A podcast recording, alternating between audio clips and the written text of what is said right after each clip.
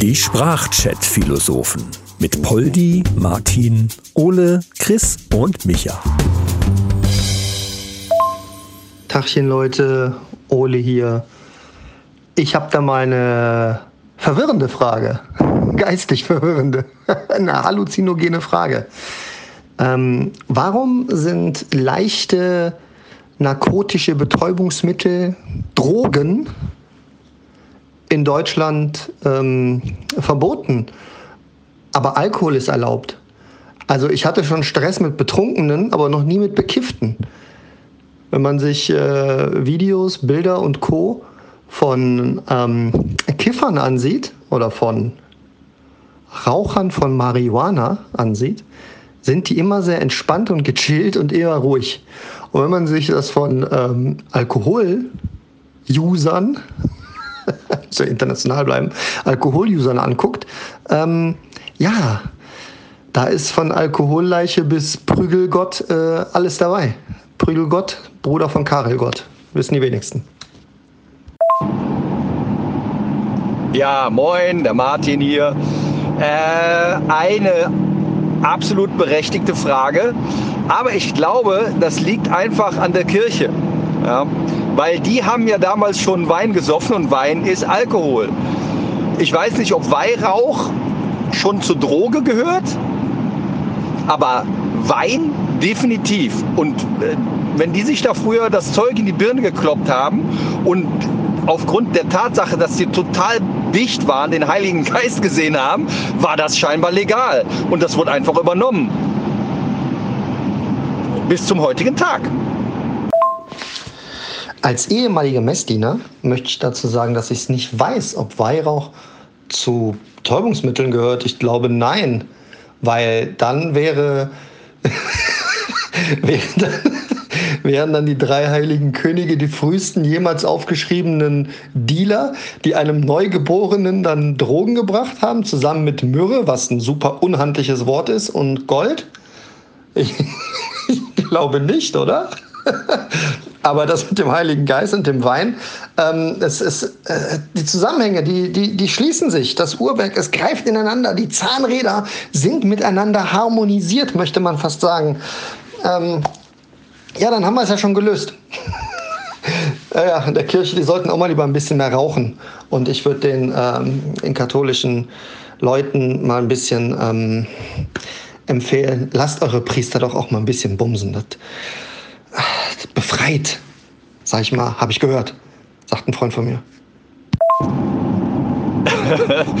die haben ja irgendwann mal so viel Wein gesoffen, dass aus Weihrauch und Myrrhe dann irgendwann mal Myrrhauch und Thymian wurde. Habe ich mir sagen lassen. Ja. Das ist ganz schlimm. Unfassbare Ausmaß hat das angenommen. Ja, moin Männers, Chris am Apparillo. Ja, das ist das leidliche Thema, wo ja auch schon in der letzten Zeit viel darüber diskutiert wurde. Und es soll ja legalisiert werden und bla bla bla. Ich denke mal, das hat damit zu tun, von wegen Einstiegsdroge und dass dann eben von irgendeinem Dealer ähm, einem dann irgendwelcher andere Scheiß angeboten wird, was aber ja durch die Legalisierung genau eben verhindert werden würde, weil es dann eben in Apotheken und sonst wo eben verkauft werden würde. Und da wird wohl kaum einer sagen, hier komm, willst du das mal probieren hier? Das ist viel härter, das Zeug. Glaube ich kaum. Ja, was das Bumsen angeht, Ole, äh, das kenne ich natürlich auch nur vom Hören sagen. Ähm, aber da das ja auch ein berauschender Zustand sein kann, äh, kann man ja froh sein, dass das überhaupt noch legal ist. Also, das mal dazu. Hör mal, Chris, ich dachte, eine Einstiegsdroge, das ist was für Einbrecher. Die nehmen sich das, dann sind die total berauscht, dann können sie irgendwo einsteigen. Ja? Oder für Busfahrer gibt es auch eine Einstiegsdroge. Überall, wo man einsteigen kann, kann man eine Einstiegsdroge nehmen. Also das ist ja nichts Schlimmes. Im Prinzip. Ähm, ja, aber ich sehe das Ganze gar nicht so in Apotheken.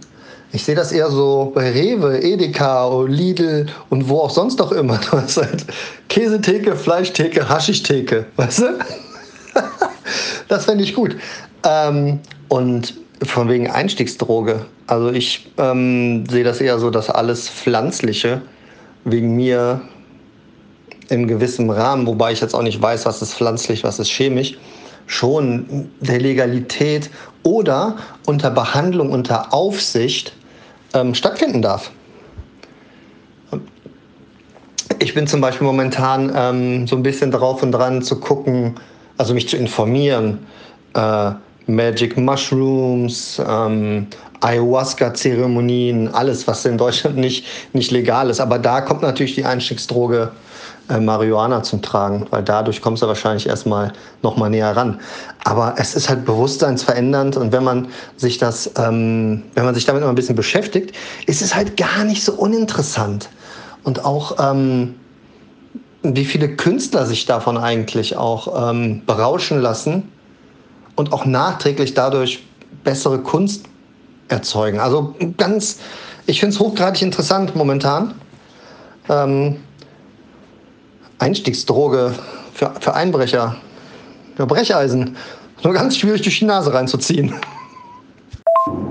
Äh, zwischenzeitlich habe ich echt gedacht, du sprichst eine andere Sprache, weil ich aber überhaupt nichts davon verstanden was dabei war, keine Ahnung. Ähm, aber pflanzlich äh, kommt Kokain nicht von der Coca-Pflanze. Das ist doch auch dann pflanzlich, oder? bin ich da komplett, ich bin da komplett äh, überhaupt nicht im Thema. Weiß ich nicht, muss mich einer aufklären. Dann wäre das ja auch okay. Also, keine Ahnung, wirklich. Ich habe keine Berührungspunkte in irgendwelcher Art zu Drogen. Wenn Zigaretten auch quasi Drogen sind, äh, also nichts. Ja, okay, ein Bierchen mal. Aber ansonsten, äh, da bin ich wieder bei der Kirche. Saufen ist okay. Ja, Martin, mit der Einstiegsdroge, da hast du fast recht. Es ist allerdings so, dass wenn du in eine Drogerie einsteigst, um dir Drogen zu stehlen, weil du es dir nicht leisten kannst, dann musst du vorher eine Einstiegsdroge nehmen, damit du diesen Stress überhaupt aushalten kannst, dem du dann natürlich ausgesetzt bist, wenn du jetzt kein Berufseinbrecher bist. Ähm, das nur noch mal, um das zu vervollständigen. Ja, das wäre ja dann sozusagen die Einstiegsdrogerie. Übrigens, Mahlzeitmänner, der Micha hier. Also wie das jetzt pflanzlich genau abläuft, das ist mir auch nicht bewusst.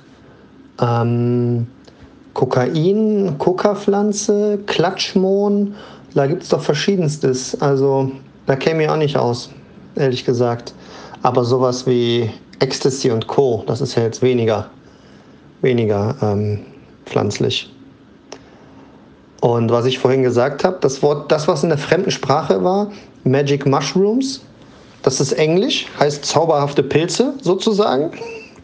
Und Ayahuasca heißt äh, äh, tote, tote Pflanze oder so. Das, tote, das, wird, das, ist, ein, das ist ein Gesöff, das wird ähm, aus einer Liane im, im südamerikanischen Urwald zusammen gemixt und ist ein, Halluzinogen. Da gibt es Zeremonien, das wird von Schamanen durchgeführt und so. Das ist Säuberung. Und es ist wie, als wärst du, als würdest du sterben und würdest neu geboren werden. Das ist ein paar Mal auch bei Joko und Klaas gewesen.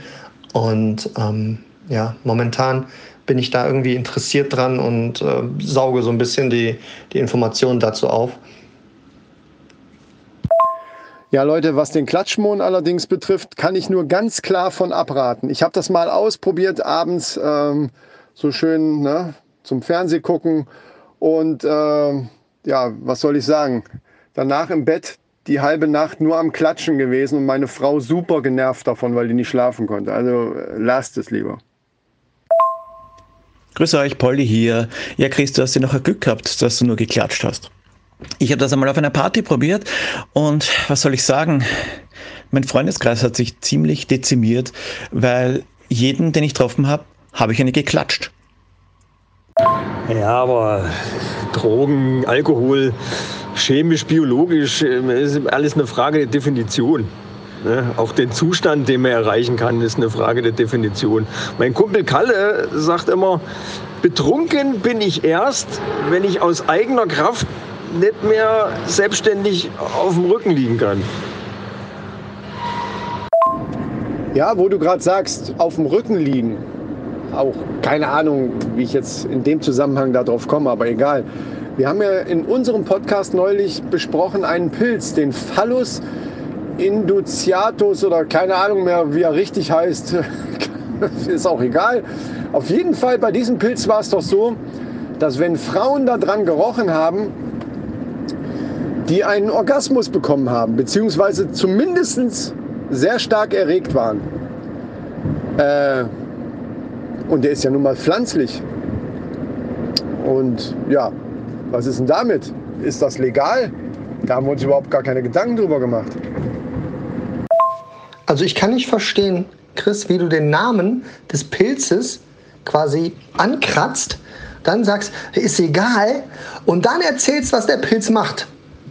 Also selten ist irgendwas auf dieser Welt so egal gewesen oder so nicht egal gewesen wie der Name dieses Pilzes, Bezugsquellen, Preise. Wir brauchen hier äh, LKWs. Hier, wir müssen da jetzt hier, da ist die Geschäftsidee, ja? Die Männer rennen uns doch die Türe ein. Ja, ich weiß, ich weiß. Äh, entweder die vorletzte Folge von der Männerrunde hören oder aber einfach bei Google eingeben, Pilz der Frauen geil macht. Ich nehme mal an, man kriegt den dann irgendwie. Der, der, das erste Ding hieß auf jeden Fall Phallus. Also Phallus und dann irgendwas mit I. Phallus induciatus, keine Ahnung.